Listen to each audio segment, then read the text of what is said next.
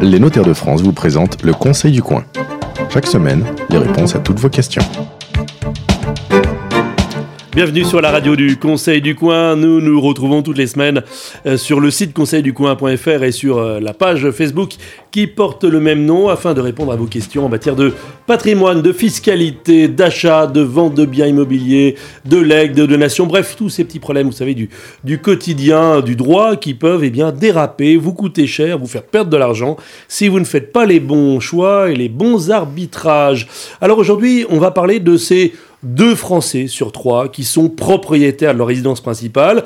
Ajoutez à cela ceux qui sont propriétaires d'une maison de famille, peut-être en indivision. Vous avez encore 3 à 4 millions de résidences secondaires et puis quelques millions d'appartements aussi ou de maisons euh, mises en location par des particuliers investisseurs. Et puis, et puis, eh bien, tous les autres, même si vous êtes locataire, vous pouvez aussi avoir du patrimoine et cela donne une France qui épargne. On dit même qu'on est les plus grands épargnants de la planète. Allez savoir pourquoi. Mais une France qui épargne, qui a mis de je suis allé chercher ce chiffre, il est surprenant, près de 11 000 milliards d'euros. Eh bien, une France qui épargne, c'est aussi une France qui a besoin de conseils pour, par exemple, ne pas payer bêtement plusieurs fois l'impôt ou tout simplement faire les bons arbitrages au bon moment. Ça tombe bien parce que c'est l'essence même du Conseil du coin. Et donc aujourd'hui, on reçoit Benoît Renault, le président de l'UNOFI, pour lui demander pourquoi consulter un notaire pour gérer son patrimoine. Benoît Renaud, bonjour. Bonjour. Pourquoi consulter un notaire pour, pour gérer son patrimoine Quand on a 11 000 milliards d'euros à la banque ou euh, en ah. immeuble euh, et qu'on ne sait pas quoi en faire alors, quand il y a un Français qui a 11 000 milliards, il vient pas voir un notaire, il a tout ce qu'il faut autour de lui.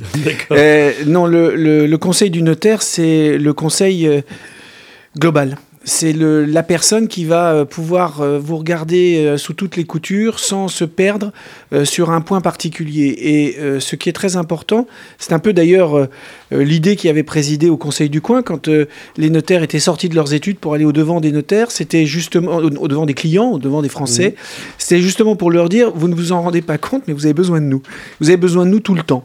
Et le Conseil du notaire, c'est un conseil qui est en, amont de toute décision un peu importante, mais vous l'avez dit avec juste raison à votre euh, introduction, même quand on veut faire un bail, euh, c'est important lorsqu'on a 18 ans, qu'on se met en couple avec son copain ou sa copine, et avant de faire le bail, avant d'amener ses affaires, eh bien très souvent, il y a des parents qui viennent nous voir en disant, mon fils va, est-ce qu'il y a quelque chose de particulier à faire? Vous dites très souvent, euh, le réflexe notaire pour le bail, c'est pas un réflexe évident. Eh bien, c'est pas le réflexe des jeunes qui signent un bail, mais c'est le réflexe de leurs parents quand les enfants quittent euh, les lieux et vont dans une ville universitaire et se mmh. mettent en colocation.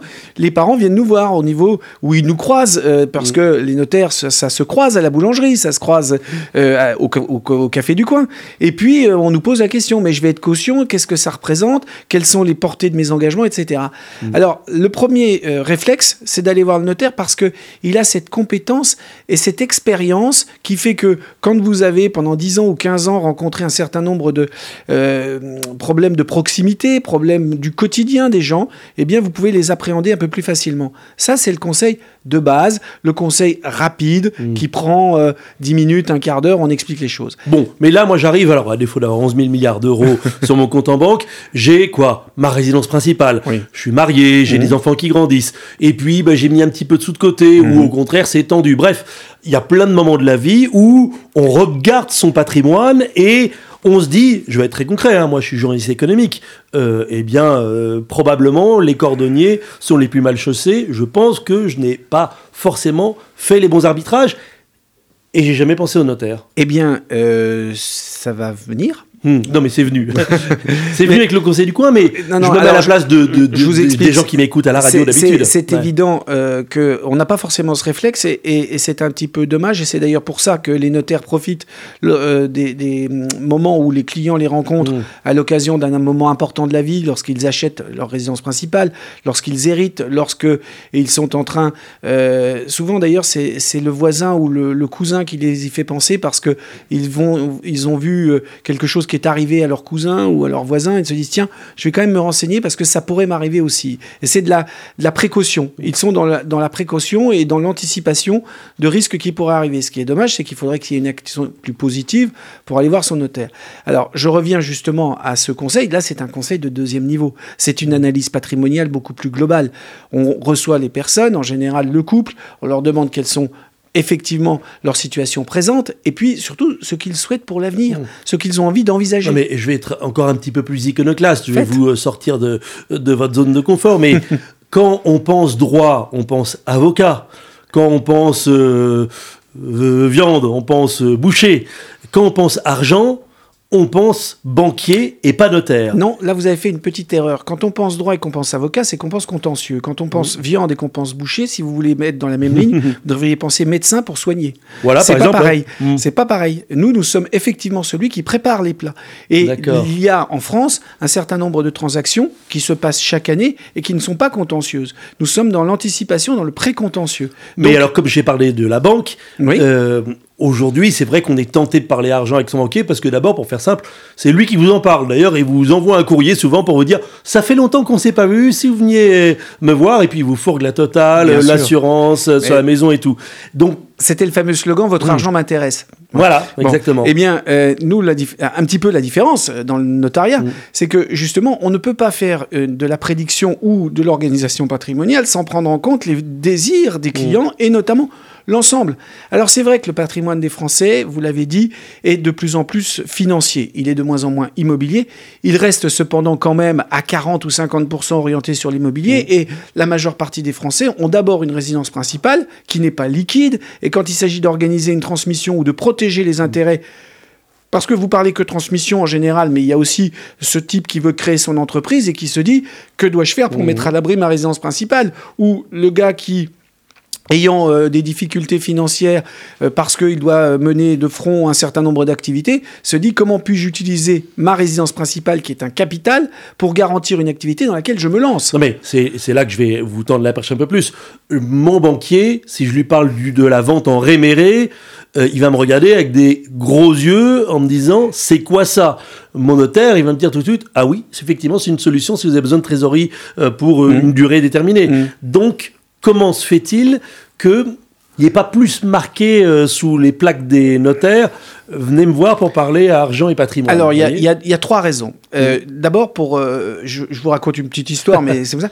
Et tout le monde va se retrouver. Lorsque vous allez voir un, banquier parce que vous avez envie d'investir dans l'immobilier et que vous, vous, avez besoin d'un crédit, la première chose qu'il vous dit, vous avez pensé à la SCI c'est une tarte à la crème, ils savent pas ce que ça veut dire, ils vous le disent comme ça, et en général, ça renvoie à bon, euh, ça vous montre que je suis un peu compétent.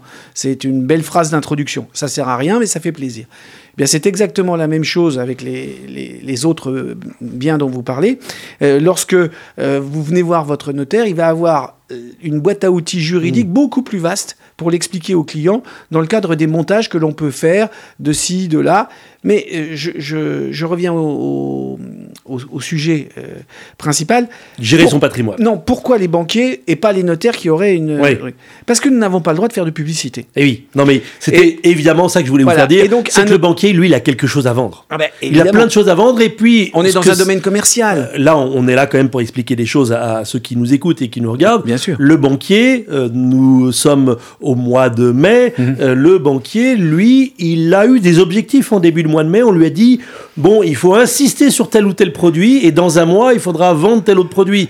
Donc, on va vous proposer aussi en fonction des objectifs de la banque et pas de vos besoins. Alors, vous, vous n'avez rien à vendre. Oui, alors d'abord, on a surtout une mission, une mission de service public c'est une mission d'assurer la paix sociale des transactions et d'essayer que la plupart des gens aient accès aux droits pour pouvoir connaître ce que dit la loi et au mieux euh, utiliser la totalité du panel juridique qui est mis à disposition de ceux qui veulent créer des revenus, de ceux qui veulent transmettre ou de ceux qui veulent euh, créer des entreprises. Et donc notre mission, elle est désintéressée, puisque notre conseil, lorsque nous le délivrons, c'est une manière d'anticiper un certain nombre de risques, si on peut dire, ou c'est un conseil de prudence. Les banquiers, lorsqu'ils ont, comme vous le dites, des objectifs, ils le font en fonction souvent de saison ou tout simplement en fonction euh, de, euh, je dis pas l'air du temps parce que maintenant il y a des capteurs qu'ils ont, euh, c'est l'intelligence artificielle, c'est des choses comme ça. Ça leur permet de savoir ce qui pourrait être en ce moment vendable. Et donc il y a, comme il y a le mois du blanc dans les grandes supermarchés, eh ben il y a le mois du PEA, le mois mmh. du plan épargne retraite. En ce moment, quand vous entendez, on a l'impression que le produit miracle, c'est le plan épargne retraite de la loi Pacte qui va sortir. Or, ça concerne une frange minimum des Français. En revanche, s'il y avait quelque chose qui était fait pour favoriser la transmission en matière de donation, ce serait bien meilleur parce que ça mmh. anticiperait, ça remettrait dans le euh, circuit euh, beaucoup de biens. On a beaucoup parlé euh, du banquier. Il y en a un dont on n'a pas parlé, c'est le conseiller en gestion de patrimoine, qu'on appelle aussi CGP. Alors là aussi, je vous pose la question, pourquoi aller voir mon notaire plutôt qu'un CGP Eh bien, alors le CGP a déjà une qualité supplémentaire, c'est que même si effectivement, et il ne s'en cache pas, il est rémunéré sur son conseil et sur la qualité des produits financiers qu'il peut vous proposer, il a déjà, lui, cette vision plus globale qu'un banquier qui, pardonnez-moi de le dire, est quelqu'un qui passe. Le notaire, il reste sur place, il sera là 20 ans, il sera là 30 ans, il rendra des comptes à ses clients sur les conseils qu'il leur a donnés, il a tout intérêt. Bien le notaire, ça. Le notaire. Et le CGP, c'est un petit peu la même chose. Sauf que c'est un peu le Canada Dry, si je peux me permettre. Il ne rédigera pas les actes. Il peut avoir des compétences juridiques, mais il n'a jamais vu les conséquences des actes et il ne sait pas, même s'il a été bien formé, ce que c'est. Il reste dans la théorie. Il est encore, il y a un biais, il est rémunéré sur les flux, donc il a intérêt à ce que ça passe par lui. Vous voyez, je n'avais pas été jusque-là parce mm. que je pense que ce sont des bons professionnels, indépendants, et qui ont intérêt à faire un conseil aussi mm. qui soit de qualité. Je n'avais pas poussé jusqu'à mm. cet éventuel. Comme vous venez de dire, il ne rédigera pas les actes. De toute façon, à un moment ou à un autre, le CGP a besoin d'un notaire. Donc ça fonctionne par deux, j'aurais tendance à dire. Non, je crois que. Euh, c'est un peu ce que nous pratiquons à UNOFI, à l'Union notariale financière, c'est que il y a... Qui vient en support des notaires. Voilà, il y a un expert. Il y a l'expert financier parce que les marchés financiers, ça s'improvise pas. Aujourd'hui, quand vous avez un PEA, un portefeuille obligataire ou quand vous voulez faire de l'assurance vie, ça ne s'improvise pas. Et le notaire, il a en tant que généraliste du droit, une connaissance sur les, transmissions, une connaissance sur, euh, lorsqu'on crée une entreprise, les garanties qu'on peut donner. Personne ne sait aujourd'hui que quand vous vendez votre fonds artisanal, il y a une garantie de passif. La garantie de passif, eh bien, vous pouvez la, la donner grâce à un contrat de capitalisation. C'est un montage juridique classique que nous savons faire. Eh bien, vous sortez du notariat, personne ne sait le faire. Ah oui. Mais ça fait partie des choses que nous savons faire. Et donc le conseil du notaire, il est là parce que vous ne remplacez pas 20 ans d'expérience. J'ai donné un autre exemple en introduction de cette émission. J'ai mhm. dit que on pouvait se retrouver bêtement à payer plusieurs fois l'impôt sur un truc. Ça aussi, euh, le banquier, j'en parle même pas. Euh, il l'a même pas dans les radars. Euh, le CGP, il va peut-être pas l'anticiper, le détecter, alors que vous, c'est la routine. Alors, euh, j'espère que c'est pas la routine que les gens payent deux fois l'impôt. Non, mais de savoir que ça peut arriver. de savoir que ça peut arriver. Je vous cite un exemple, mais alors qui est vraiment un exemple, pas euh, très répandu, mais qui est un exemple très classique. Les revenus fonciers d'une SCPI. Mhm. ces revenus fonciers en France sont considérés comme des revenus fonciers. Les revenus d'une SCPI en Belgique, pour des non-résidents français qui habiteraient en, Belgique, sont considérés comme des revenus financiers. Eh bien, quand vous regardez euh, les deux, il peut y avoir une double imposition compte tenu que mm. euh, l'accord bilatéral sur la fiscalité entre la France et la Belgique n'est pas clair là-dessus. Un revenu est considéré foncier d'un côté, il est considéré financier de l'autre. Il pourrait y avoir une double imposition si vous n'y prêtez pas attention.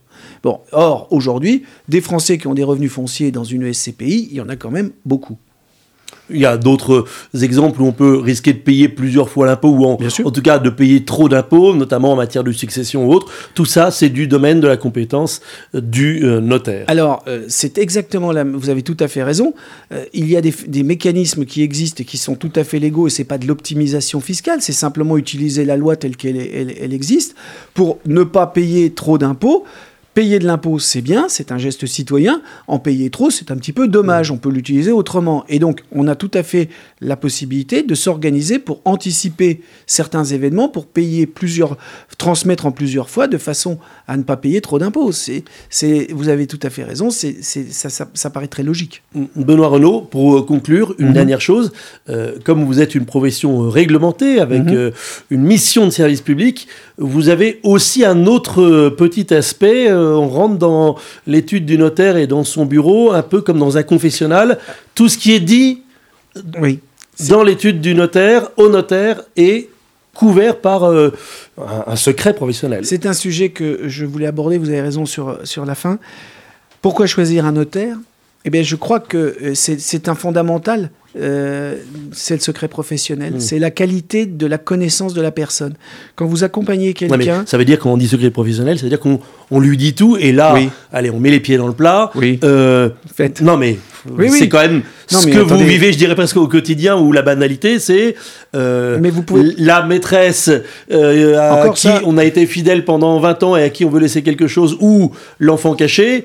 Alors, souvent, c'est le notaire et personne d'autre qui est au courant. Il y a, y a l'enfant caché, Mhm. Il y a effectivement euh, une personne à qui on veut euh, avoir, pour laquelle on veut avoir quelques gratitudes. Pour des raisons d'ailleurs tout des à fait raisons, honorables. Peu importe. d'ailleurs, on n'est pas là pour juger, mais il y a, encore pire. Euh, ah. plus fréquent, plus fréquent. C'est que notre droit ne permet pas normalement, sauf dans quelques mhm. limites, de favoriser des enfants. Mhm. Or, on tient à favoriser des enfants pour des raisons qui peuvent être tout à fait respectables. Un enfant handicapé qui ne saura pas euh, après euh, subvenir à ses besoins. Oui, non, la réserve héréditaire, mais on veut aller au-delà de la réserve. Et les autres enfants seraient pour peut-être tout à fait d'accord pour le faire. Un enfant qui a une belle situation, mmh. qui n'a pas d'enfant. Il a un frère mmh. qui, lui, euh, a de, beaucoup de difficultés, qui a plusieurs enfants. Ça ne le dérange pas au moment de l'héritage. avec le notaire, on va trouver le montage. Mais oui, ça existe, on peut le faire. Ça s'appelle des renonciations anticipées, ça s'appelle des donations en propriété et d'autres en usufruit. Il y a des montages qui sont possibles. Les organisations familiales qu'on prépare sont celles qui ne dégénéreront pas au moment de l'héritage. Êtes en train de dire que le notaire, il va plus loin que gérer le patrimoine. Il est aussi un, un, garant de la stabilité familiale. Vous avez parlé garant de la paix sociale, ce qui n'est pas du tout la mission du CGP ou du banquier. Non, et vous savez, le pire, c'est que lorsqu'on ouvre une succession, que les parents sont partis, cette espèce de, de, de comment dire, d'aura mmh. paternelle mmh. qui faisait qu'il y avait une chape de plomb, personne ne disait rien, ça se révèle au moment où mmh. ça s'ouvre.